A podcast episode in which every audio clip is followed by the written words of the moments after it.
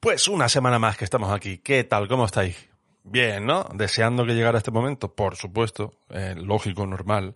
Mike me está contagiando un poco esa prepotencia y tal, pero es que yo estoy seguro que había aquí gente deseando que llegara ya este capítulo. Big Ale. Big Ale.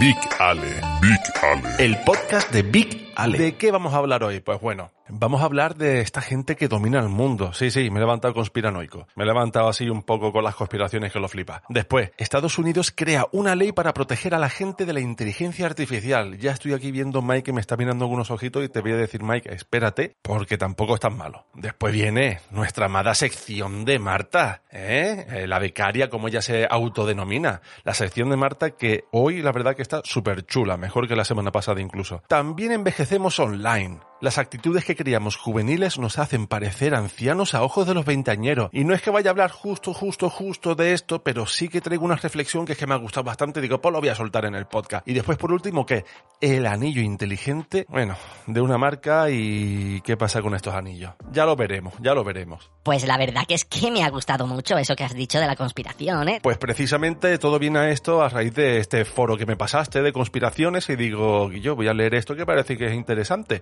Y la verdad que me ha parecido bastante interesante y lo voy a contar. Por ejemplo, tú sabes que, también lo he visto en TikToks, lo he visto en redes sociales, he visto artículos y digo, esto lo tengo que decir yo, Guillo. Esto lo tengo que decir yo porque es que la gente no está dominando Illuminati, no lo sé. A lo mejor no conoces organizaciones como BlackRock o Vanguard, pero es que son dueñas de más de medio mundo, por decirlo de alguna manera. Por ejemplo, si pensamos en empresas que estén casi en todo el planeta, mmm, Coca-Cola. Por ejemplo, ¿no? ¿En qué país no está Coca-Cola? Pues el segundo accionista de Coca-Cola es Vanguard y el número 3 es BlackRock. En el tema pandémico, los que más dinero ganaron, pues ¿quiénes son? Los de las vacunas, ¿no? Pfizer, Johnson Johnson, Moderna. Pues resulta que en Moderna el segundo accionista es Vanguard, el tercero es BlackRock, en Pfizer el número 1 es Vanguard, el número 3 es BlackRock. Lo mismo que en Pfizer pasa con Johnson. Si hablamos de bancos BBVA, por ejemplo, o Santander, BlackRock es el número 1 y el número 2 es Vanguard, que si hablamos de criptomonedas, por ejemplo, Coinbase, que es un exchange, sabéis lo que es un exchange, ¿no? Así para entendernos rápido, es donde es un punto de intercambio entre dinero normal y criptomoneda, donde compro criptomoneda, vamos a entendernos. Pues eh, uno de los más famosos, que es Coinbase, Coinbase, ¿eh? para pa el resto, pues el primer accionista es Vanguard y el quinto es BlackRock. Pero es que de supermercados pasa igual, de redes sociales pasa igual. ¿Sabéis quién es el primer accionista de BlackRock? El propio Vanguard. O sea, que es que no, es que sean empresas que estén compitiendo a ver quién domina antes el mundo, no, no, no. Que estas dos empresas, estas dos organizaciones son primas, son primas, son hermanos, vamos, que, que están un, uniditas por la mano. Y es que a mediados de los 70, estas dos corporaciones, desde entonces, han absorbido a la mayoría de grandes empresas del mundo. De hecho, se comenta que el concepto de mercado competitivo es una ilusión porque realmente no hay competición. Y es que aquí hay más intereses cruzados que en ninguna parte. ¿Y por qué? ¿Por qué se dice eso? Pues porque, a ver, hemos hablado antes de, de Coca-Cola y, Pepsi, ¿no? Que PepsiCo es la empresa que tiene Pepsi. Pues resulta que Vanguard y BlackRock son los grandes accionistas tanto de Coca-Cola como de Pepsi. Dices tú, no, la, las dos competidoras, las que se enfrentan, en un inicio sería así, pero luego unas personas que se hacen con la mayoría de las acciones, un tercio de las acciones, un tercio, cuando hay miles y miles de accionistas, un tercio es decir como que soy casi el dueño. Pues son de esta gente. Y dices tú, pues realmente no hay competición. Se están asegurando de, me da igual si vendo Pepsi, me da igual que si vendo Coca-Cola, yo voy a salir ganando dinero. Y es que, a ver, dices tú, bueno, te estás poniendo un poco intenso, ¿no? Escucha, Facebook que es dueña de Instagram y de WhatsApp, pues los dos primeros accionistas quienes son Vanguard y BlackRock. En Apple podéis intuir un poco por dónde voy. Y si menciono Microsoft, es que pasa lo mismo. Aerolíneas, es que mm, no voy a decir marcas de aerolíneas, porque hay un montón. Pero si os digo que también el queroseno que sirve de combustible para los aviones, ¿quiénes son los dueños? Adivináis, ¿no? Petróleo, tabaco, farmacéuticas, coche. De hecho, es que ellos prestan dinero a los bancos centrales de algunos países y de hecho son sus principales asesores. Y digo yo, a ver, después de saber que dominan el planeta prácticamente, que nos dirigen a su antojo, ¿qué les impide decir, pues me apetece que el mundo sea así? Voy a subir el precio de esto, voy a crear escasez de esto, en este país que haga esto, en este país que esto lo otro, a este le prestamos menos, a este le prestamos más, en este medio de información vamos a mostrar más publicidad sobre esto, en este, en esta misma red social, pero en otro país vamos a mostrar más información sobre lo otro, para, para que este país se piense que lo que está pasando en el mundo es esto y para que el otro país se piense que lo que más está pasando en el mundo sea esto otro. Y que después de mover sus fichitas, digan, ah, pues ya me puedo ir a este país de vacaciones porque está como yo lo quiero. Eh, flipa, ¿eh? Flipa, ¿eh? A mí, a mí me llama mucho la atención que unas cuantas familias sean el dueño de prácticamente todo lo que está pasando en el primer mundo, ¿eh? Y en el segundo también. Muy conspiranoico te has levantado hoy, ¿no? Pues sí, por, eh, por, por, por, lo que te he dicho, al foro ese que me pasaste, que es que te pones a leer y dices tu Dios Illuminati. Pues si mañana te levantas con un ataque al corazón, a mí que me sigan cambiando las pilas otras personas, ¿eh? Tú siempre es tan cariñoso, macho. ¿Pero qué estás diciendo? Si yo lo que quiero, yo no estoy diciendo nada malo de esta gente. Si yo lo que quiero es que me fichen, chalao. Si yo lo que quiero es que hagan de este podcast su podcast oficial. ¿Me habéis escuchado? ¿Eh? Big Ale Blackrock. Es que, vamos, es que lo veo, vamos. Ese es mi chico. Nos vendemos por el precio que sea sin problemas. Y ahora, eso tú te acuerdas que me has mirado raro un poco al principio, ¿no? Venga, venga, eso de proteger a la gente de la inteligencia artificial. Pues es que Estados Unidos ha creado un plan para proteger a los estadounidenses sobre estas injusticias que pueda haber con la inteligencia artificial y han llamado a este plan Plan para una declaración de derechos de la inteligencia artificial. Nos han comido mucho el coco. Durante un año han recopilado datos, opiniones de profesionales, legisladores, para poder tener información sobre los daños provocados por un algoritmo y así pues poder mmm, tanto prevenirlos como remediarlos. Pero que no se refiere a la inteligencia artificial en general, ¿eh? se refiere a lo que viene siendo las malas prácticas de los algoritmos por parte de las empresas. Por ejemplo, las preocupaciones parecen que vienen de pues de la vigilancia, de la atención médica, los seguros y las coberturas, los sistemas de alto rendimiento. Vale, pero ¿qué es lo que propone ese plan que han hecho? Pues mira, te comento. Hay cinco puntos básicos. Y es que la verdad es que son bastante, bastante lógicos. Seguros y efectivos. Pues mmm, prácticamente énfasis en su diseño, ¿no? Para que sea bueno y que sea de calidad. Protección contra la discriminación algorítmica, lo que viene siendo que el arquitecto no haya contemplado ciertos aspectos discriminatorios o que los haya contemplado pero que la inteligencia artificial se haya desarrollado para que no sea justa y igualitaria. El tercer punto, privacidad de los datos. Poco que explicar aquí, ¿no? Cuarto, aviso y explicación, pues viene siendo un poco como transparencia sobre por qué una inteligencia artificial puede haber tomado cierta decisión, ¿no? Y por último, alternativas humanas, obvio, mira, esto no me convence, eh, ha pasado esto, quiero que un humano estudie el caso. Y es que yo lo veo súper, súper, súper lógico y el titular súper, súper, súper sensacionalista, ¿no? Proteger a la gente de la inteligencia artificial, pero que en realidad son unas buenas prácticas a la hora de implementar y consumir sistemas con inteligencia artificial. Ya está. Bueno, tampoco parece que sea todo perfecto. No te mola que haya más control en estos temas, ¿no? Skynet no podrá dominar el mundo si vamos poniéndonos tan tiquismiquis.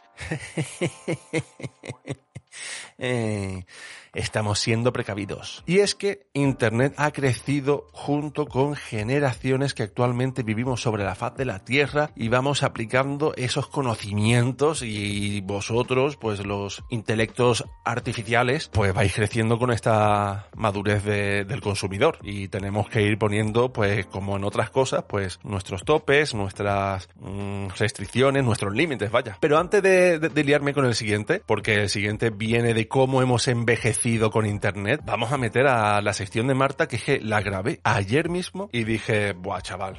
Estoy deseando grabar el programa para poder meterlo. Así que vamos a ver qué ha pasado con Marta.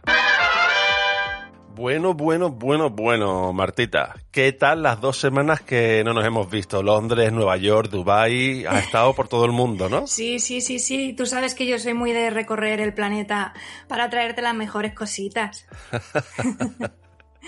Todo por mi labor de becaria. Perfecto, perfecto, vamos, es que no esperaba menos, no esperaba menos, ¿sabes?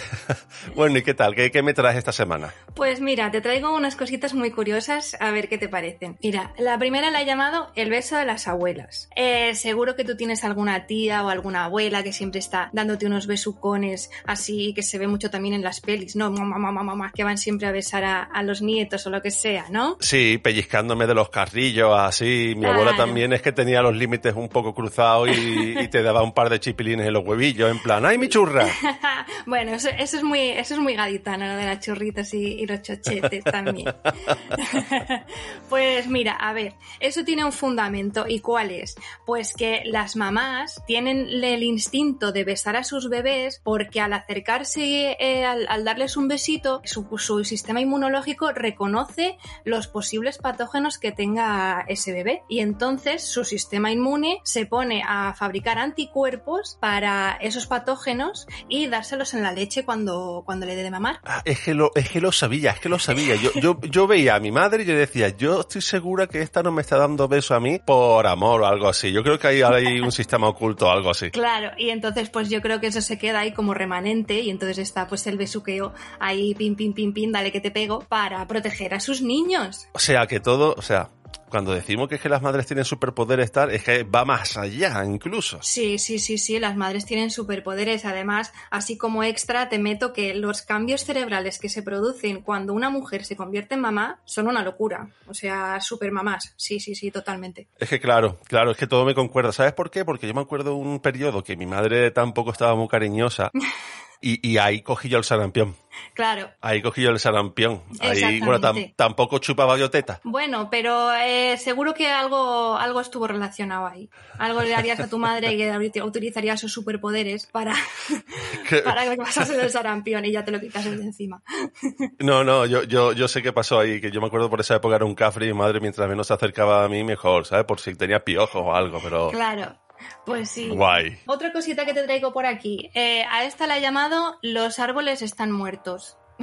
¿Qué me cuentas, Marta? Que yo soy súper defensor de los árboles. Sí, sí, los árboles molan mucho. A mí también me encantan, ¿vale? Pero es una cosa que, que realmente no nos paramos a pensarla, pero es que están muertos.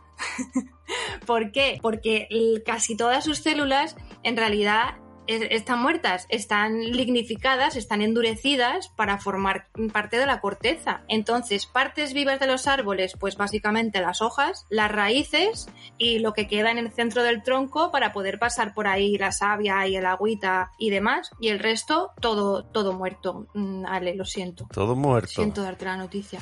Sí. Bueno, pero eso es como cuando te sale a ti una costa después de hacerte una, una herida y está endurecida. Antes estaba viva, pero después se ha endurecido y eso ya ha hincado pico. Claro, es que es la manera de proceder de los árboles, hacerse esa corteza dura, esas células endurecidas para poder tener sostén, porque si no, no podrían crecer para arriba, si fuesen blandurrios. Vale, entonces nosotros no hacemos daño a ninguna planta cuando cogemos corcho. Eh, no, no, en realidad vale. no. Hombre, le estás quitando un poquito de su, de su sostén, de su protección, pero eso hecho con, con cabeza. Claro, vale, vale, sí, pues entonces ya está, ya vuelvo yo a colgar mi, mis corchos, eh, mis tableros de corcho claro. para poner las fotos y ya está. Exacto, ya te puedes coger el hacha y tirar para el campo y darle, que yo sé que te gusta a ti, a darle ahí a, a los alcornoques.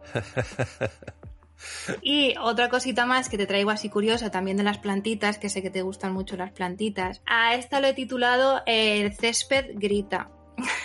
El césped grita, pero no tiene doble sentido en plan, no, realmente grita cuando pisas un grillo, cuando pisas al perro, no, ¿no? No, a ver, te cuento. Seguro que a ti te encanta, como a la mayoría de la gente, yo me incluyo, ese olor a césped. Ah, pensaba que iba a decir la hierba, y digo La que ya hierba. que estás contando. Bueno, bueno, ya estamos con las droguitas. ¿Qué te gustan las droguitas? Madre mía. Algún día te voy a traer curiosidad de la droguita, ya verás, tú ese va a ser divertido. Que seguro que te gusta ese olor a césped recién cortado, que tú pasas Claro. por ahí a pasar el jardinero y dices, mmm, qué bien huele a césped recién Sí, sí. cortado. Yo a Mario, a Mario, al que te he contratado para que me corte el césped, le digo yo cortito que, que huela bien. Claro, claro. Y, y seguro que le tienes todo el día ahí para poder tener ese, ese ambientador que te gusta a ti, ¿verdad? Le tienes esclavizado. Bien, no, no, bien pagado, bien Ah, pagado. bien lo, Meto, pagado. lo, meto de, lo meto de vez en cuando a hacer un podcast. Claro, eso te iba a decir, igual si le pagas, ¿no?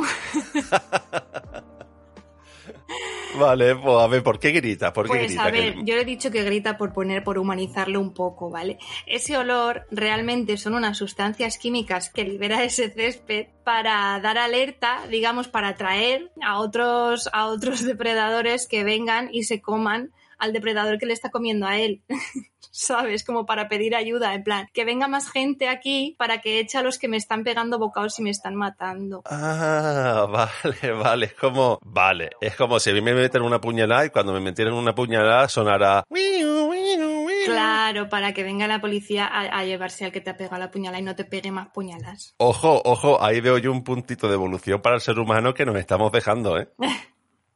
Pues sí, pues sí, pues sí. Y, y además, este césped también lo, lo hace cuando tiene ciertas plagas. También emiten este, mm, por ejemplo, con las orugas, también emiten este tipo de señal química para que vengan eh, las avispas, porque las avispas eh, se pueden llegar a, a- a comer a esas orugas, a matarlas, digamos, y quitárselas de encima al césped. O sea que te emite una señal de, de socorro. Vale, oye, la, la naturaleza es súper inteligente, ¿eh? La naturaleza es una pasada, es una locura. Es una pasada, ¿eh? Entre que las abuelas, el beso de la abuela, el beso de la madre, que es para realmente saber qué, qué, qué cositas te faltan para ya dártela. Después, eh, los árboles, que dice, me endurezco por fuera para protegerme, que no estoy muerto. Parece que estoy muerto, pero no lo estoy. No, no, no. Y después que las plantas tienen un sistema, la- la- el césped tiene un sistema de alerta, en plan eh, aromaterapia. Es que eso me ha flipado.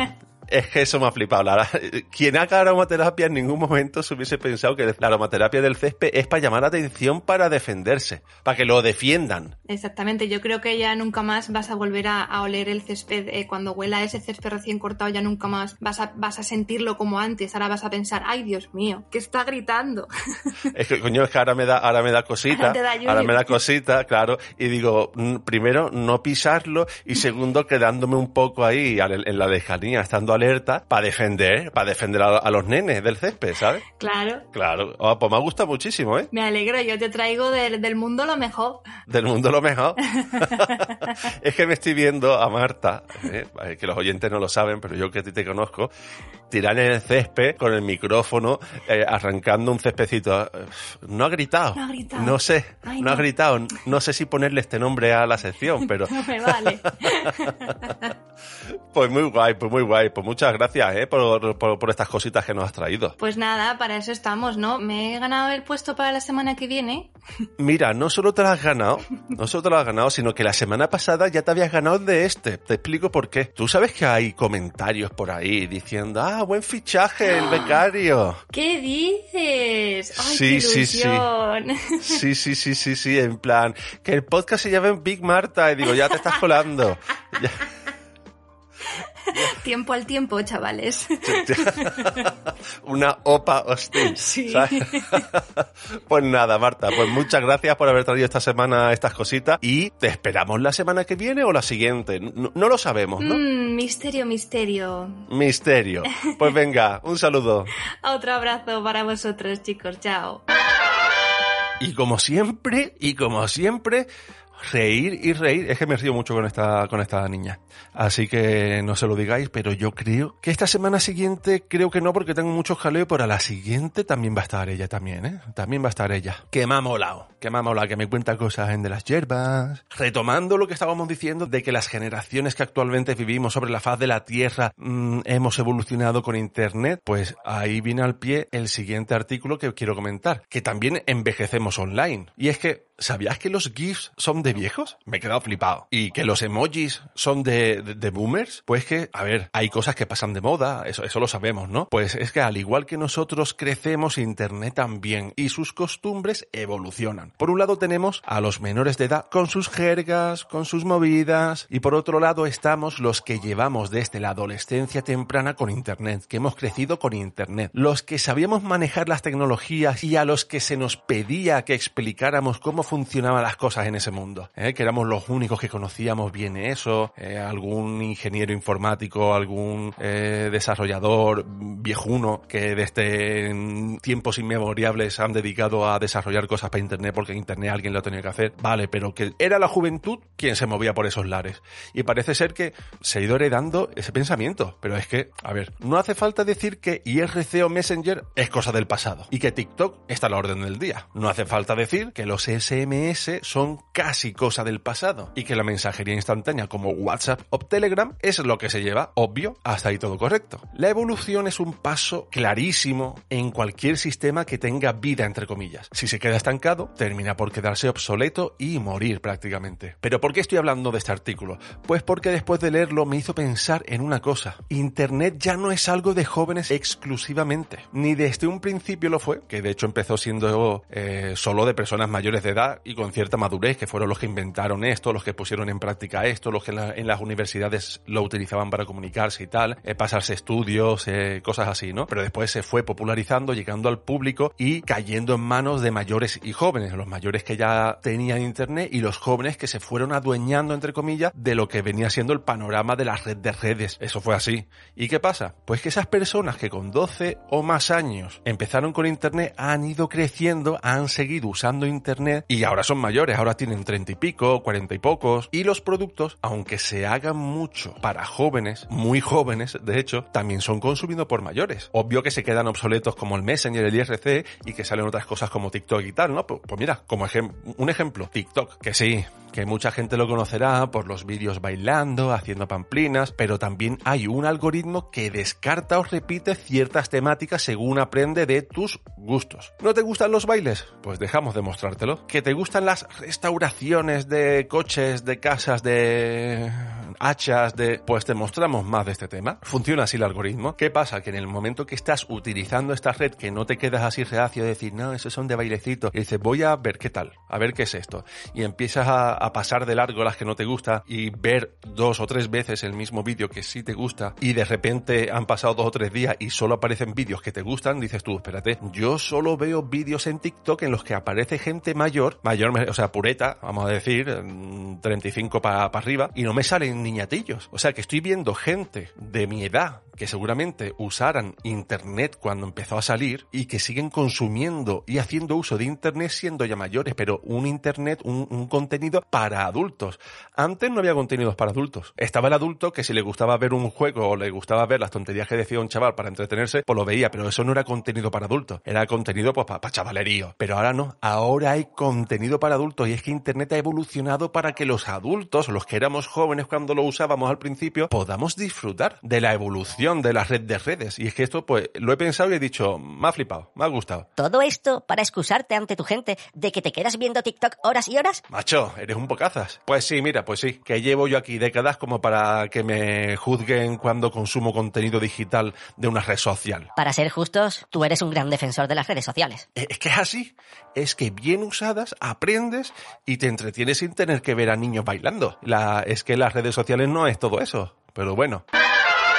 Y por último, comentar el anillo inteligente, este, se llama Oura, y, he visto un artículo que decía, el anillo inteligente de Oura es al fin perfectamente circular. Y digo, escucha, escucha, escucha. Tú sabes que hay mm, titulares que no son del todo informativos y que te dejan con dudas y que dices tú, pues yo quiero leer el artículo porque es que se me plantean dudas. Y cuando yo leí esto, lo primero que se me planteó, la primera pregunta fue, ¿en serio no se lograba que un anillo fuera 100% circular después de, décadas de milenios utilizando anillos perfectamente circulares? Bueno, pues resulta que, que yo soy tonto. Y es que el Oura este antes nos hacía perfectamente circular, pues para que meter ahí la batería, para meter lo que fuera. Y ahora pues sí se hace perfectamente circular porque han conseguido mejorar el circuito de dentro ya está, yo soy tonto. El titular tampoco es que sea muy claro, pero el tonto aquí soy yo. Ya sabéis que los smartwatch, los relojes inteligentes, eso, estos, estos que te cuentan los pasos, que te miden el sueño, el estrés, que llevas mucho tiempo sentado, sabéis, ¿no? Pues ya sabéis que llevan años siendo un elemento bastante cotidiano, que nada, que no te sorprenda al ver uno, ¿no? Que, que alguien lleve uno. Pues los anillos llevan un tiempo en proceso de ser algo cotidiano. Y eso no voy a explicar el artículo porque te empieza a hablar de las especificaciones del anillo, de qué tal modelo hace esto y que el otro modelo hace esto, otro más, pero me ayuda a plantear más dudas. Si yo uso este anillo, el reloj ya, ¡pum!, para afuera, ¿no? Pero es que el reloj es ajustable y mi dedo son muy porrugo, que seguramente este anillo mm, no tenga 500 tallas disponibles y que pese algo más de lo normal, que a lo mejor tú lo pones en un dedo, te queda suelto, en otro dedo pues te apriete mucho, ¿no? No había tú cortarte 300 eh, pavos que cuesta ese anillo de un dedo porque te lo has apretado mucho en el dedo porque tienes miedo de que se te caiga cuando subes. No sé, se me...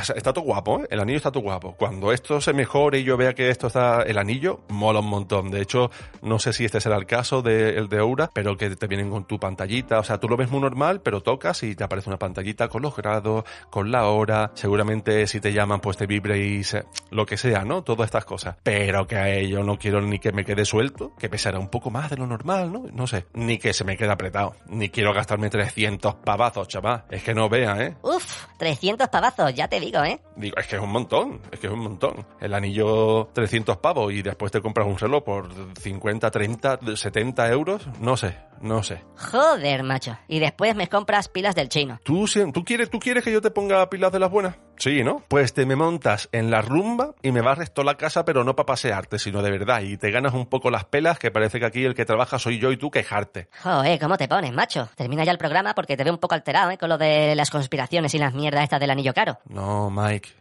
Yo estoy muy bien. Lo que pasa es que estoy un poco triste porque el programa ya ha terminado. Y la verdad que es que yo aquí, pues que llevo ya un tiempo que estoy mal de la espalda y que estoy grabando eh, tumbado y que no estoy disfrutando bien de lo que es mi hobby, mi pasión, que es el podcasting. Entonces, que perdóname, que vale, que yo te cambio las pilas, no te preocupes. Y bueno, ya hemos terminado el programa. Pues sí, a ver si cu- cuando te duele algo, te das cuenta de, pues, de, que, de que te duele, de que dices tú, joe, y me quejaba antes porque no me salía en el rasca y gana 3 euros. No, no, no, escucha, ¿eh? Eh, Más vale que no te tengas que gastar ese dinero en pastillas y que estés totalmente sano, porque no veas lo que te mina la moral, que te duela algo durante mucho tiempo, compadre. Pero bueno, a disfrutar, que la vida son dos días y que se puede hacer lo que se puede hacer y listo. ¿Y qué es lo que se puede hacer? Pues escuchar muchos podcasts. ¿Como cuáles? Pues como el podcast de Vicale. Así que muchas gracias por haber estado aquí una semana más. Muchas gracias por los likes, por los comentarios, por las reproducciones y que nos vemos la semana que viene. Sí puede ser, es que no vea, ¿eh? que la semana que viene las JPod, el 14 de octubre en las JPod, Litan hace un directo. Compra ya las entradas. ¿Qué hace que no estás comprando las entradas? Que haya foro limitado. Y como es el viernes, pues no sé si me va a dar tiempo de grabar el episodio. Es que al día siguiente encima me examino y voy a tener que estar... Off, macho, que no, que no. ¿Tú sabes lo que es estar todo el día en la cama leyendo el libro? No sé si me va a dar tiempo a grabar el podcast, pero lo siento mucho, ya os lo compensaré. Venga, hasta la semana que viene.